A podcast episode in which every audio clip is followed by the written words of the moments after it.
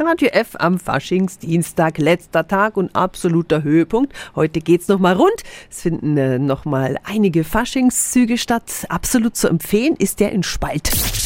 365 Dinge, die Sie in Franken erleben müssen. Und guten Morgen an den Bürgermeister Udo Weingart. Einen schönen guten Morgen aus der Faschingshochburg Spalt.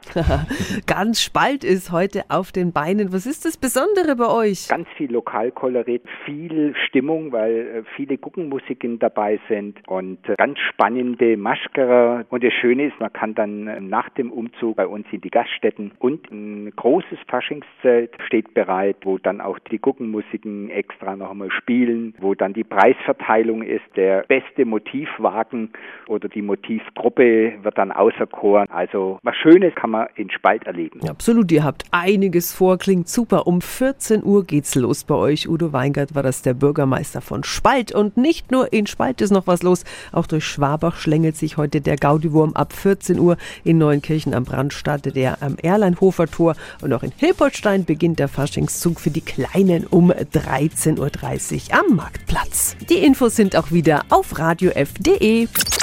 365 Dinge, die Sie in Franken erleben müssen. Täglich neu in Guten Morgen Franken um 10 nach 6 und um 10 nach 8. Radio F.